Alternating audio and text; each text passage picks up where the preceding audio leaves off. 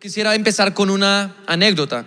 No sé cuántos se han visto, hay una película y honestamente no me recuerdo el nombre y me pasa mucho que estoy hablando con Sara a veces y ella me dice el nombre de una película y yo sí digo, no, ni idea, perdón, no he visto esa película. Y ella me empieza a explicar la película y yo sí la he visto, pero como la vi en Brasil, el nombre es completamente diferente y pues nos desencontramos a veces en eso. Pero bueno, no me acuerdo cuál es el nombre. John Travolta, algo, algo así se, llama, ¿sí? Es antigua. Y bueno, el man se cambia el rostro. ¿Se, se- se acuerdan? Se cambia el rostro con otro actor famoso, Nicolas Cage. Ok, ellos se cambian el rostro y entonces uno se va a la cárcel, ¿no es? Uno se va a la cárcel, no sé qué, y está luchando para salir de la cárcel. Y bueno, ellos literalmente se cambian esa pielcita y bueno, hacen todo el cambio facial y ahora son dos personas diferentes en el cuerpo uno del uno, uno en el cuerpo del otro y el otro en el cuerpo del uno, así se dice. Bueno, se imaginan que, bueno, la película tiene todo un lío ahí para gastar las dos horas para que vayas al cine, ¿no? Pero el gran punto es, hubo un intercambio. Y obviamente por circunstancias muy diferentes y con un resultado completamente diferente, esa sí es viejita, pues, pues te diste cuenta que todos los adolescentes no dijeron nada, ¿no? Pero hubo un intercambio también en la cruz. Jesús no se tomó nuestro rostro ni nuestra apariencia, pero Jesús llevó sobre sí toda nuestra aflicción, todo nuestro dolor y nos dio todo lo que Él tenía, todo lo que Él es. Y es, y es tan importante entender eso. Hay un intercambio en la cruz. Hay algo poderoso y es, no es natural, no es humano, es sobrenatural lo que ocurrió en la cruz de Cristo. Y bueno, quisiera recordar rápidamente lo que vimos la semana pasada. Si tienes tus notas ahí o si no, mira las pantallas, vamos a estar viendo algunos puntos. El primer punto es, bueno, la llave para entender la cruz es que hubo ese intercambio. Entonces leímos Hebreos capítulo 10, 14, porque dice, porque con una sola ofrenda hizo perfectos para siempre a los que están siendo santificados. Está hablando de Jesús y dice, con el sacrificio de su vida en la cruz, nos hizo para siempre perfectos. A nosotros que estamos siendo santificados por Dios cada día. Es, es, es tremendo porque el sacrificio de Dios entonces es perfecto, nos hizo perfectos en ese sacrificio, pero nosotros debemos apropiarnos de lo que Jesús conquistó en la cruz. Al mismo tiempo que nos hizo perfectos y el sacrificio es perfecto, hay un proceso de santificación hasta alcanzar lo que Jesús conquistó para nosotros. Por eso algunos de nosotros todavía tenemos áreas que no hemos podido conquistar, no hemos podido lograr, pero hay una promesa de que todo Jesús lo ha conquistado. Y entonces empezamos a hablar de Isaías capítulo 53, leímos los versos 4 y 5 y entonces vimos algunos intercambios que sucedieron en la cruz. Y quisiera que levantaras tu mano izquierda conmigo, levanta tu mano izquierda. Exacto, si hay algún despistado a tu lado, dile tu mano izquierda. Entonces vas a decir conmigo, con la mano izquierda vamos a decir lo que Jesús llevó sobre sí, que era nuestro, y con la mano derecha vamos a decir lo que Jesús nos dio, lo que recibimos. ¿Listos? Entonces yo voy a decirlo primero y enseguida vamos a repetir todos juntos. Jesús fue castigado para que seamos perdonados. ¿Listos? Entonces vamos a repetir todos juntos. Uno, dos, tres. Jesús fue castigado para que seamos perdonados. ¿Cuál es el texto? Isaías, Isaías capítulo 53, verso 5 dice, mas el herido fue por nuestras rebeliones, molido por nuestros pecados, y el castigo de nuestra paz estuvo sobre él. Jesús fue castigado para que nosotros seamos perdonados. Ahora la segunda cosa está en el versículo anterior, el verso 4, porque dice, ciertamente llevó él nuestras enfermedades, sufrió nuestros dolores, y nosotros le tuvimos por azotado, herido de Dios y abatido. Y la segunda cosa es, voy a decirla y después repetimos juntos, Jesús fue herido para que seamos sanados. ¿Puedes decir amén? Levanta tu mano izquierda conmigo. Todos juntos, uno, dos, tres. Jesús fue herido para que seamos sanados. Literalmente Jesús fue flagelado para que nosotros podamos, podamos ser sanados.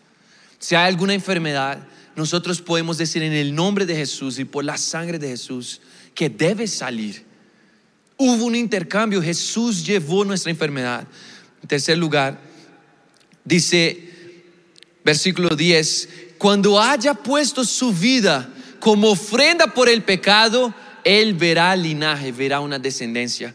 Y eso habla de lo siguiente, yo les expliqué como el sacerdote en el Antiguo Testamento, cuando alguien pecaba, llevaba un animal como ofrenda, el sacerdote ponía la mano sobre el animal y la persona confesaba el pecado y entonces el sacerdote pasaba el pecado a ese animal y por eso el animal era sacrificado como una oferta por el pecado. Jesús fue la oferta de Dios por nuestro pecado. Impresionante, ¿no? Jesús fue el sacrificio por nuestro pecado.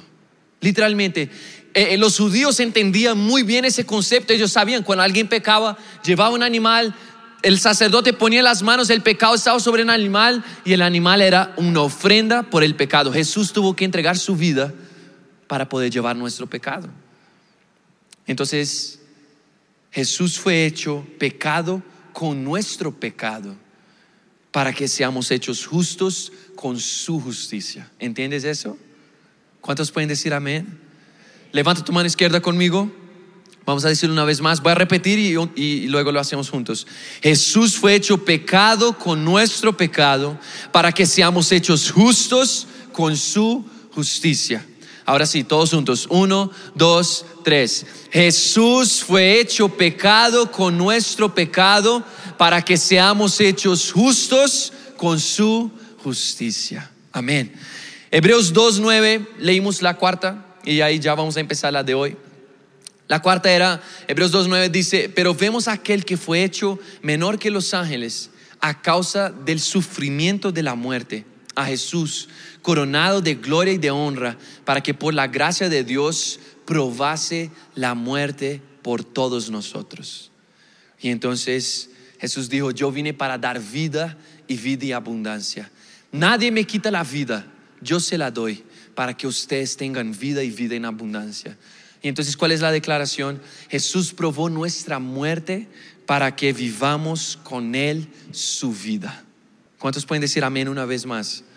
Entonces, levanta tu mano izquierda conmigo. Vamos a decir, Jesús probó nuestra muerte para que vivamos con Él su vida. ¿Listos? Levanta tu mano.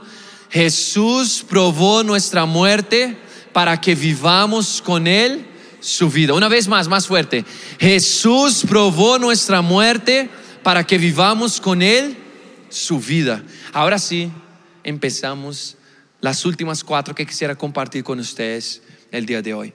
Gálatas capítulo 3 nos va a hablar de algo más que Jesús conquistó en la cruz por nosotros. Y vas a ver que está por toda la palabra. Por varios libros de la Biblia vas a encontrar algunos de los apóstoles hablando sobre algo que ellos habían entendido que Jesús había conquistado. Y Gálatas 3 nos dice algo muy poderoso. Dice, Cristo nos redimió de la maldición de la ley. Fue hecho por nosotros maldición porque está escrito, maldito todo el que es colgado en un madero, para que en Cristo Jesús la bendición de Abraham alcanzase a los gentiles a fin de que por la fe recibiésemos la promesa del Espíritu. Hasta ahí. Hay dos cosas en ese texto que quisiera resaltar. Hay una negativa y una positiva. ¿Cuál es la negativa? La maldición. La maldición. ¿Cuál es la positiva que viene en el verso siguiente? La bendición. Dice que Él nos redimió de la maldición, fue hecho por nosotros maldición, para que en Cristo Jesús la bendición que estuvo sobre Abraham nos alcanzara. Y básicamente Jesús fue hecho maldición en la cruz. Sabes, Deuteronomio capítulo 21 decía exactamente lo siguiente, voy a leer rápidamente, dice, y si colgareis en un madero a alguien, no dejaréis que su cuerpo pase la noche sobre el madero, sin falta lo enterrarás el mismo día, porque maldito por Dios es el colgado en un madero. Eso es lo que decía Deuteronomio. O sea, el que era colgado en un madero era no solamente maldito, era hecho maldición. En el original no dice que Jesús fue hecho maldito solamente, dice que fue hecho maldición. Y eso es tan impactante. ¿Por qué? Todos los judíos que conocían la ley, ellos sabían, y en ese momento los que vieron a Jesús en la cruz, ellos sabían, Él fue crucificado, y aún los que no creían, sabían que todos los que eran crucificados eran malditos y maldición. Ellos mismos y sus familias. Y Jesús fue hecho maldición, aunque no lo merecía, aunque no estaba pagando por sus propios pecados y errores, se hizo maldición por nosotros, es lo que nos dice la palabra. Y sabes, muchos cristianos viven sin saber que hay una maldición en su vida o probablemente en su familia. ¿Y cómo podemos ah, asesorarnos de eso, saberlo? ¿Cómo podemos identificar? Y gracias a Dios nosotros cristianos no hablamos de las cosas malas, yo creo que mencioné eso la semana pasada, para estar desesperados, sino que nosotros consultamos lo que está mal para poder ser libres de todo eso, porque hay una medicina para nosotros en la cruz de Cristo. ¿Cuántos pueden decir amén? Y entonces hay siete señales, yo comenté rápidamente la semana pasada, siete señales de que puede haber una maldición en tu vida o en tu familia. Si estás tomando nota, te aconsejo hacerlo ahora mismo. Sabes, una maldición, antes de decirlo, una maldición o bendición tienen, eh, tienen algo en común y es que casi siempre son generacionales, van pasando de generación en generación hasta que algo suceda para interrumpirlas. Si alguien estaba en bendición, entonces se alejó de Dios, cayó en pecado, permitió que Satanás, que el enemigo viniera y gobernara su vida, obviamente se interrumpió la bendición del Señor, pero también si alguien vivía en maldición y se entregó a Cristo, debe reclamar libertad en el Señor. Y entonces se interrumpe la maldición. Ahora lo que quiero que entiendas es, voy a decir algunas señales, si tienes solo una, pues puede ser que no haya una maldición, pero si, si logras identificar varias en tu vida, es muy posible de que de alguna manera alguna maldición haya alcanzado tu vida o tu casa. La primera es, la primera señal, colapsos mentales o emocionales en ti o en tu familia. Sobre todo si varios en la familia han sufrido de eso. Hoy en día yo mencionaba la depresión, la ansiedad, tantas cosas están atacando psicológicamente muchísimo, pero hay una influencia maligna que también puede haber, puede estar sucediendo. Segundo, enfermedades crónicas o repetitivas especialmente si son hereditarios, o sea, pasaron de los papás a los hijos y todo eso, porque dice la palabra y vimos la semana pasada que Jesús llevó nuestra enfermedad. Jesús llevó nuestra enfermedad. Y nosotros como iglesia, o creemos lo que creemos o no creemos. Porque lo que dice la palabra es que nosotros hemos sido sanados en Él. Necesitamos reclamar esas promesas, orar por los enfermos con osadía con fe, con poder, pero también tener una relación con Dios para poder ser usado por Él. Lo, tercero, habla de abortos espontáneos, cuando son repetitivos o problemas similares. Puede ser que haya algo. Cuarto, divorcio matrimonial o abandono familiar. Los papás se fueron, o entonces tus papás se divorciaron, tus abuelos se divorciaron, o aún tú mismo sufriste un divorcio, pero también te das cuenta que tus papás pasaron por algo así. Puede ser que haya algo en la familia. Lo quinto, insuficiencia financiera, sobre todo si persiste. Has hecho muchas cosas, has ofrendado, pero nada ha funcionado. Persiste una ruina financiera. Tú no puedes aceptar eso. Si ya has hecho de todo, puede ser que haya algo espiritual en el trasfondo. Y sabes, para mucha gente eso es como, bueno, no, pastor, son cosas muy generales, son cosas así. Yo he escuchado testimonios de que una mujer siempre sufría accidentes. Yo ya voy a hablar de ese punto también. El siguiente punto es propensión a accidentes. Yo escuché hablar de una mujer que ella siempre sufría accidentes. Y entonces un día se acercaron a su casa y preguntaron, mira, ¿será que hay algún argumento, algún pecado en tu familia que de pronto ustedes no han confesado? Porque, ¿qué es lo que atrae la maldición? Pecados no confesados. Cuando se confesa un pecado hay perdón, pero cuando no se confesa, el enemigo puede usar eso para tocar nuestras vidas. Y entonces ellos empezaron a evaluar la historia de la familia también y descubrieron pues que sus papás, sus abuelos habían tenido una empresa que, que, que se movía y era la más grande de la región y se movía con alcohol. Mucho alcohol, mucha cerveza, muchas cosas y habían causado destrucción a muchas familias. Y entonces, en ese momento, hicieron una oración ahí mismo. Hicieron una oración y, eh, soltando todo eso, confesando el pecado de su familia porque habían, ellos eran conocidos en la región justamente por eso. Y en ese momento dice que esa mujer fue sanada instantáneamente porque se había herido, creo que los brazos, las piernas, y nunca más volvió a sufrir de lo mismo que ella sufría. El siguiente punto es justamente eso, propensión a accidentes. Yo mencioné la semana pasada de que hay personas que literal, cuando tú vas a hacer un seguro para el carro, te ellos evalúan tu historial, ¿sí o no? ¿Cuántas veces te has estrellado?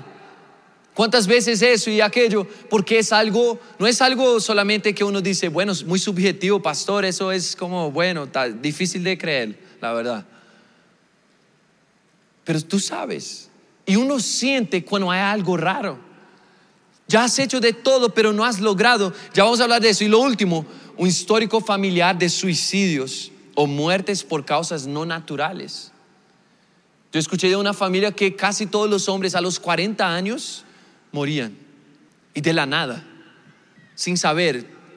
Y entonces fueron a, evaluar y encontraron algo, algo que estaba oculto en sus familias. Y sabes, gracias a Dios nosotros como cristianos no tenemos que lidiar solamente con el problema. Podemos acudir a la cruz, a la sangre de Jesús. Podemos pedir perdón y ser perdonados. Hemos sido apuntados a la medicina, a la solución. ¿Y sabes qué es lo que dice la palabra? La palabra dice que Jesús fue hecho maldición para que nosotros podamos recibir su bendición. Jesús fue hecho maldición para que nosotros podamos recibir su bendición. Si has vivido algo así, no tienes que seguir en maldición. No tienes que seguir en ruina financiera. Tú puedes reclamar tu victoria y decir, Señor Jesús, vamos a hacer al final, pero vamos a decir, yo pido perdón por mis pecados y los pecados de mis antepasados. Y hoy yo suelto toda herencia espiritual maligna que había venido sobre mi vida a causa de eso. Y declaro, Señor, que tú fuiste, fuiste hecho maldición para que yo pueda probar de tu bendición. ¿Cuántos pueden decir amén? ¿Puedes decir amén, pero fuerte conmigo? Entonces levanta tu mano izquierda y vas a decir conmigo, Jesús fue hecho maldición para que recibamos su bendición. Una vez más, Jesús fue hecho maldición para que recibamos su bendición. Una vez más como un ejército. ¿Listos? Uno, dos, tres. Jesús fue hecho maldición para que recibamos su bendición. ¿Cuántos pueden decir amén? La siguiente confesión, la séptima, la, sexta, perdón, es parte de esa anterior, pero es tan importante que vamos a mencionarla específicamente. Jesús en la cruz soportó nuestra pobreza para que pudiésemos compartir su abundancia, su riqueza. Ahora, yo quisiera tomar un tiempo para compartir ese punto con ustedes rápidamente. Jesús en la cruz fue despojado y muchas, muchas veces no, no hablamos cuando nosotros vemos pues las esculturas y las pinturas. Jesús tiene siempre pues, un paño, sí, o algo así. Pero Jesús fue despojado y estuvo desnudo en la cruz. Porque eso es importante, ya vamos a entenderlo. Pero eh, el maestro Derek Prince, él habla de cómo en cierto momento él, estaba, él iba a ministrar en una iglesia, él estaba preparando un mensaje, específicamente también en, en el área de las finanzas. Y él, mientras preparaba el bosquejo, él dice que él podía ver espiritualmente, él podía ver a Jesús en la cruz, tal cual él había sido crucificado. Y él dice que él vio la pobreza, él vio el escarnio, él vio a Jesús tal cual estuvo en ese momento. Y él fue impactado por esa revelación, porque Jesús en la cruz llevó nuestra pobreza. ¿De qué manera? Segundo de, Corintios capítulo 8, verso 9, acompaña conmigo. Acompáñame en ese texto. Dice, porque ya conocéis la gracia de nuestro Señor Jesucristo, que por amor a vosotros se hizo, se hizo pobre, siendo rico, para que vosotros con su pobreza fueseis enriquecidos. ¿Cuál es el mal? La pobreza. ¿Cuál es lo, ¿Qué es lo bueno? La riqueza. Jesús soportó nuestra pobreza para darnos su riqueza. Ahí, en el siguiente capítulo, en ese mismo libro, 2 Corintios capítulo 9, ahora el verso 8, dice, y poderoso es Dios para hacer que abunde en vosotros toda gracia, a fin de que teniendo siempre en todas las cosas todo lo suficiente y abundéis para toda buena obra. Ahora lo que es poderoso de ese verso es, mira a ver si hay alguna área de tu vida que no es alcanzada por esas palabras. Dice, poderoso es Dios para hacer que abunde en vosotros toda gracia, a fin de que teniendo siempre en todas las cosas todo lo suficiente, abundéis para toda buena obra. ¿Cuántos pueden decir amén a esa palabra?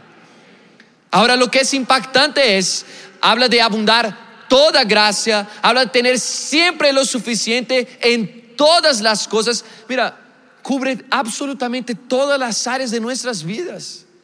Pero ¿por qué nosotros hemos aceptado menos?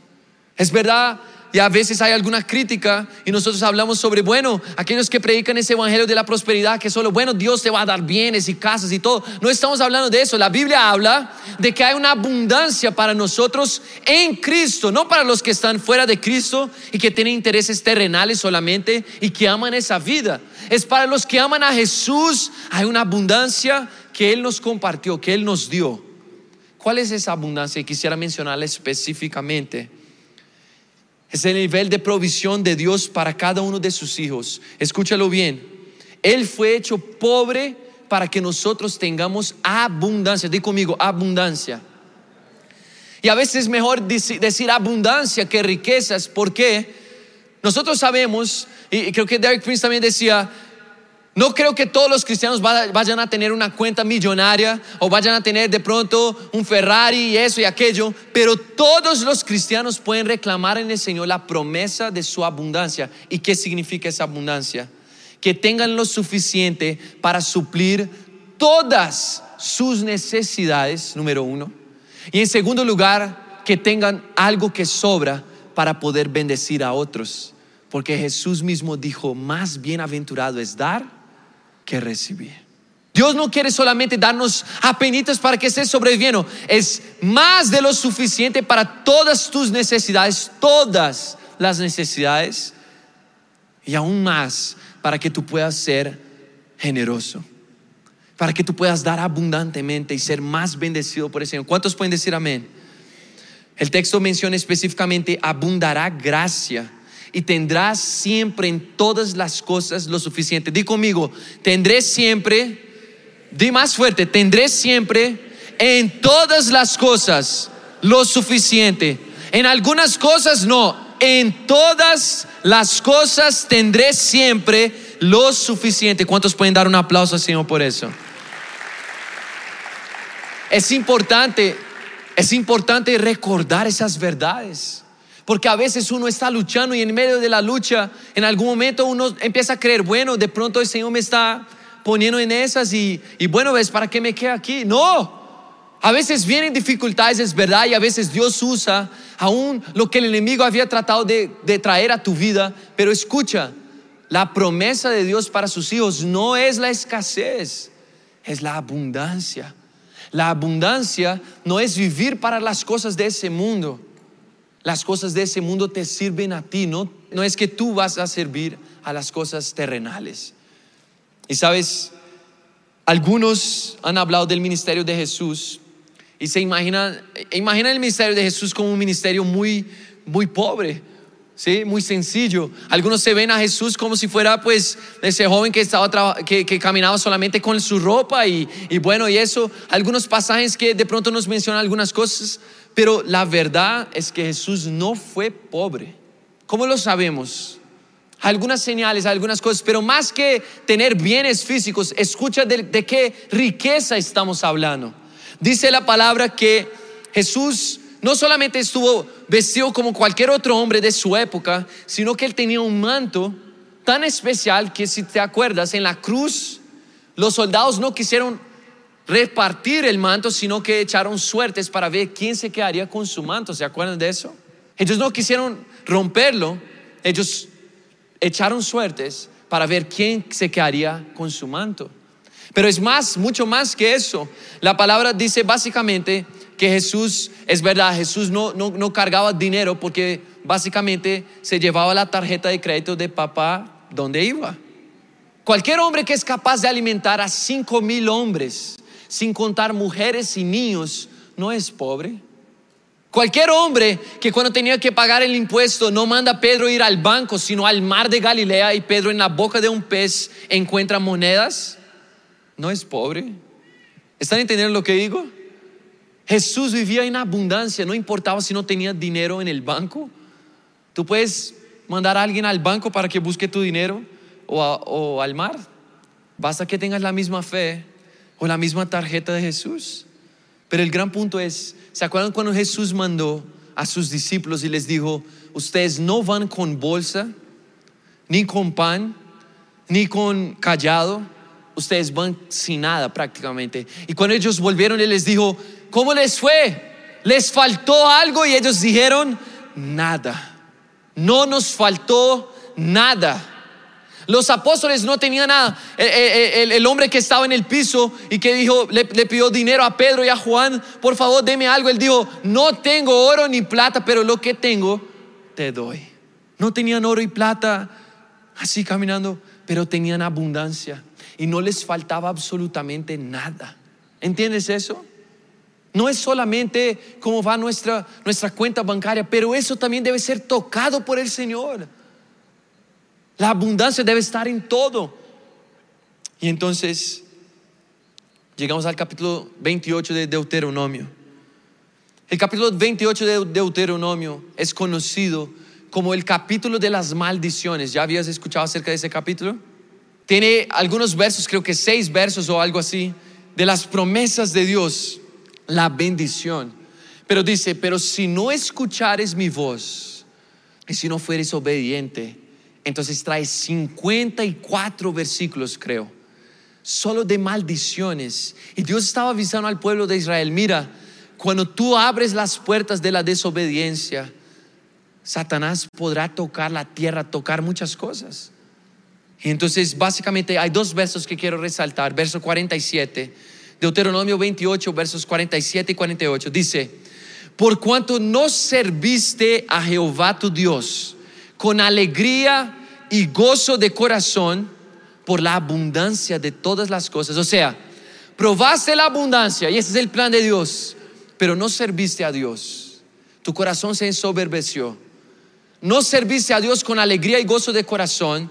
Por eso, ¿cuál es el verso 48 entonces? La maldición que viene a causa de la desobediencia. Servirás por tanto a tus enemigos que enviare Jehová contra ti con hambre y con sed, con desnudez y con falta de todas las cosas. Y esa es la figura de la extrema pobreza. Habla de cuatro cosas por lo menos. Hambre, sed, desnudez y falta de todas las cosas. Ahora, ¿sabes qué es lo que es más impactante? O sea, esa es más que pobreza material, esa es pobreza espiritual. ¿Sabes qué es lo más impactante? Cuando miras a Jesús en la cruz, Jesús cumplía todos esos cuatro criterios. La palabra dice que él tuvo hambre y sed. Él no había comido nada en 24 horas, la última cena con los discípulos. Y en la cruz sus propias palabras fueron, yo tengo sed. Le, le dan un poco de vinagre, él prueba, y no quiere obviamente. Pero Jesús tuvo hambre, sed, estuvo desnudo desde la hora tercera. La Biblia es muy discreta en relación a eso, pero si te das cuenta, las mujeres que seguían a Jesús en su ministerio no se acercaron a la cruz, se hicieron a lo lejos. Se hicieron a cierta distancia. La única mujer que se acercó fue María, la madre de Jesús, porque Jesús estaba desnudo en la cruz. Y la cuarta, falta de todas las cosas. Jesús de hecho fue sepultado ni siquiera en un manto propio. Le pusieron una manta prestada y le pusieron una sepultura que no era de su familia ni de él mismo. Jesús no tenía absolutamente nada en la cruz. Jesús soportó nuestra pobreza para darnos su abundancia. ¿Lo puedes creer hoy? ¿Lo puedes creer hoy? Jesús soportó nuestra pobreza para darnos su abundancia. Eh, para mí, cada vez que hablo de eso y escucho, y mientras escribía y mientras estudiaba y buscaba, se vuelve cada vez más real para mí el amor de Cristo en toda su obra. Jesús llevó nuestra pobreza para darnos su abundancia. Levanta tu mano izquierda conmigo y todos vamos a repetir fuerte juntos. ¿Listos? Jesús llevó nuestra pobreza para darnos su abundancia. Uno, dos, tres. Jesús llevó nuestra pobreza para darnos su abundancia. ¿Cuántos pueden decir amén? Séptimo, Mateo 27, versos 35 a 36. Dice, cuando le hubieron crucificado, repartieron entre sí sus vestidos echando suertes para que se cumpliese lo dicho por el profeta. Partieron entre sí mis vestidos y sobre mi ropa echaron suertes. Jesús fue expuesto, ya he comentado, desnudo a los ojos de todos los que pasaban. Y sabes, Jesús llevó nuestra vergüenza. Jesús llevó nuestra vergüenza. La vergüenza es uno de los males, de los peores, peores males que el corazón humano puede soportar. Uno de los peores.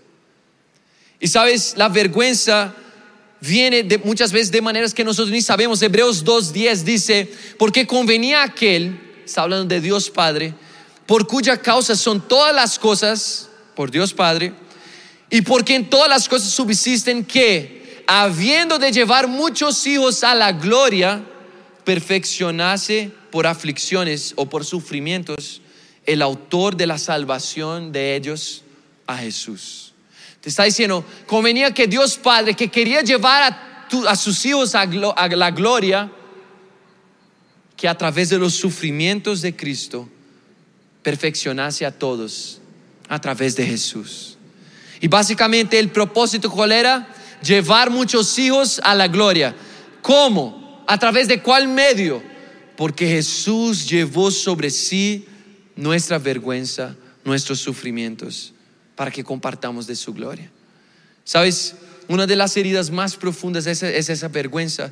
Y eso es particularmente verdad para aquellos que llegaran a soportar algún abuso físico, algún abuso sexual, sobre todo en la niñez.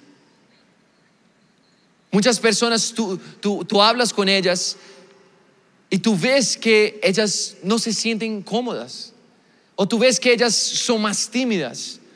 Y hay algo, obviamente hasta cierto punto puede ser personalidad, pero la palabra nos habla que no debemos aceptar la timidez, porque muchas veces la timidez esconde algo que está por detrás de la timidez.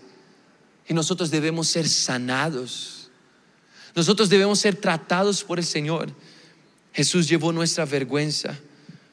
Esa marca esa, eh, de, ese abuso, de lo que vivimos en la niñez o de lo que vivimos después del abandono, esa vergüenza que quedó fue llevada por Jesús y Él nos dio su gloria. Di conmigo su gloria. Levanta tu mano izquierda conmigo y dice, y vas a decir, Jesús soportó nuestra vergüenza para darnos su gloria. ¿Cuántos pueden decir amén? Levanta tu mano izquierda una vez más, todos juntos. Vamos a decir, Jesús soportó nuestra vergüenza para darnos su gloria. Amén. Uno, dos, tres. Jesús soportó nuestra vergüenza para darnos su gloria. ¿Cuántos pueden decir amén? Y la última, hay más, pero la última que vamos a hablar hoy, obviamente. Y la última de esa serie, vamos a hablar sobre el rechazo. El rechazo es la herida más profunda, es así, que el corazón humano puede soportar. Una marca del rechazo es cuando uno se siente siempre por fuera. Otros pueden entrar, pero yo no logro ser parte, yo no logro sentirme bien, sentirme como, bueno, aquí, a mí me gusta estar aquí, soy hijo, o soy amado, soy, o fui aceptado. El rechazo a veces puede, eh, puede expresarse también a través de la inhabilidad de expresar amor. La inhabilidad de expresar amor, ¿sabes por qué? Juan dice que nosotros amamos porque Él nos amó primero. Él dice que nosotros amamos a Dios porque Él nos amó primero y nosotros creemos que se requiere el verdadero amor primero, que nosotros seamos amados primero con el verdadero amor para que podamos amar con un amor verdadero. ¿Entiendes? Y aquellos que fueron rechazados y muchas veces no conocieron el amor de sus padres, a veces llevan y cargan sobre sí esa herida, esa marca de rechazo. Y muchas veces nosotros vemos papás que son incapaces de expresar ese amor a sus hijos. Aún, obviamente, los que se volvieron papás son incapaces de expresar ese amor. Un día fueron jóvenes y de pronto tú que estás aquí has pasado por esa misma experiencia. Y sabes, la razón más común del rechazo es la actitud y conducta de los padres que marcan un embarazo no deseado. Y entonces el bebé aún estando en el vientre, la palabra nos habla de muchas cosas como el bebé en el vientre es un ser tanto que el Señor ya conoce, cuanto que el Señor ya, ya ha visto y dice, aún en el vientre, Señor, yo te pertenecía a ti, yo fui tuyo. Y entonces, aún en el vientre, el bebé es rechazado y ya nace con una marca de rechazo espiritual. Después de nacido, a veces lo que el niño más busca es el amor de su papá. Y a veces no tener ese amor puede marcar y causar heridas tan profundas de rechazo en el corazón de una persona.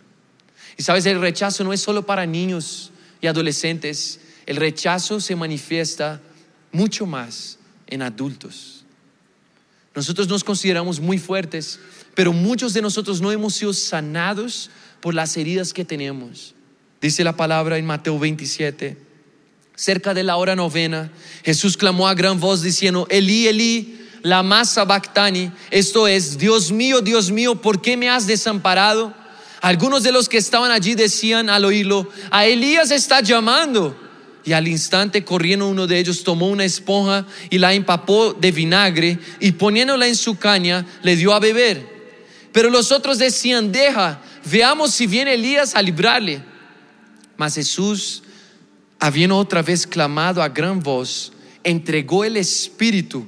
Y aquí el velo del templo se rasgó en dos, de arriba a abajo. ¿Sabes qué queda claro en ese pasaje? Y mucha gente no se da cuenta. Jesús no murió a causa de la crucifixión. Jesús murió a causa de un corazón roto. ¿Roto por qué? ¿Qué hizo que su corazón se quebrantara? El rechazo. ¿De quién? Del Padre. Fue la única y la primera vez que el Padre rechazó al Hijo de Dios. Por mí y por ti. Dice que Pilato cuando escuchó que Jesús ya había muerto, se sorprendió porque ellos durarían dos, tres horas más todavía, sino asfixiados hasta que murieran. Pero Jesús murió antes, no a causa de la crucifixión.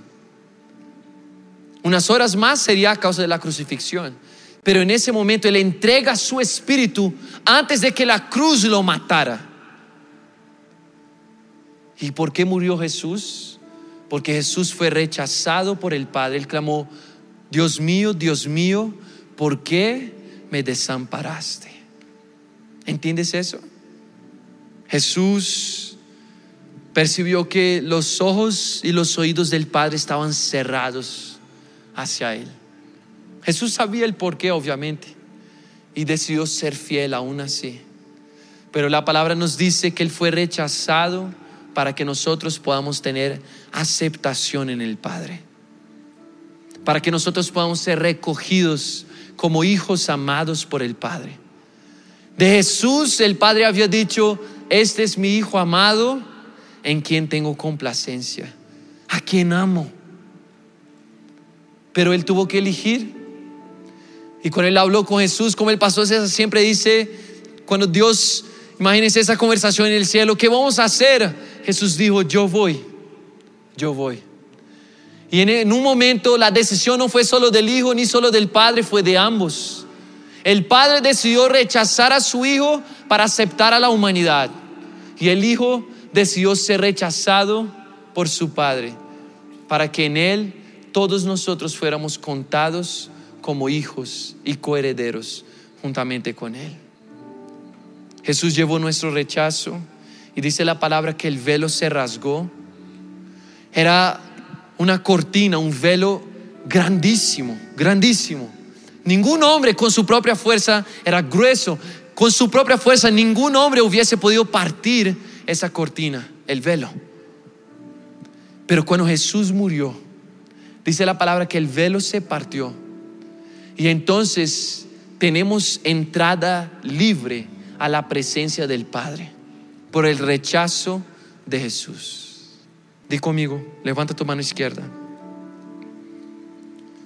Jesús soportó nuestro rechazo para darnos su aceptación.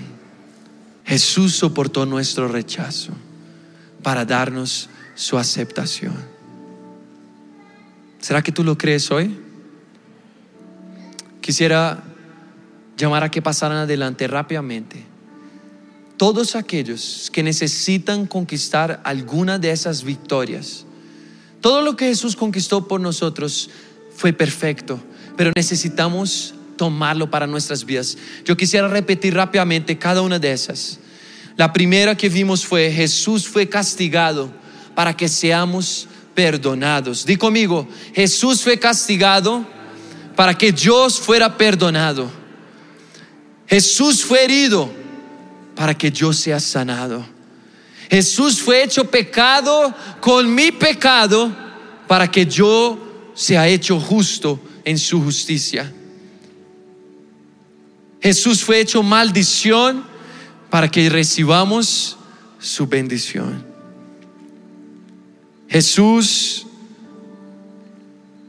soportó nuestra pobreza para darnos su abundancia. Jesús soportó nuestra vergüenza para darnos su gloria. Y Jesús soportó nuestro rechazo para darnos su aceptación. ¿Sabes? Ponte de pie por un momento conmigo.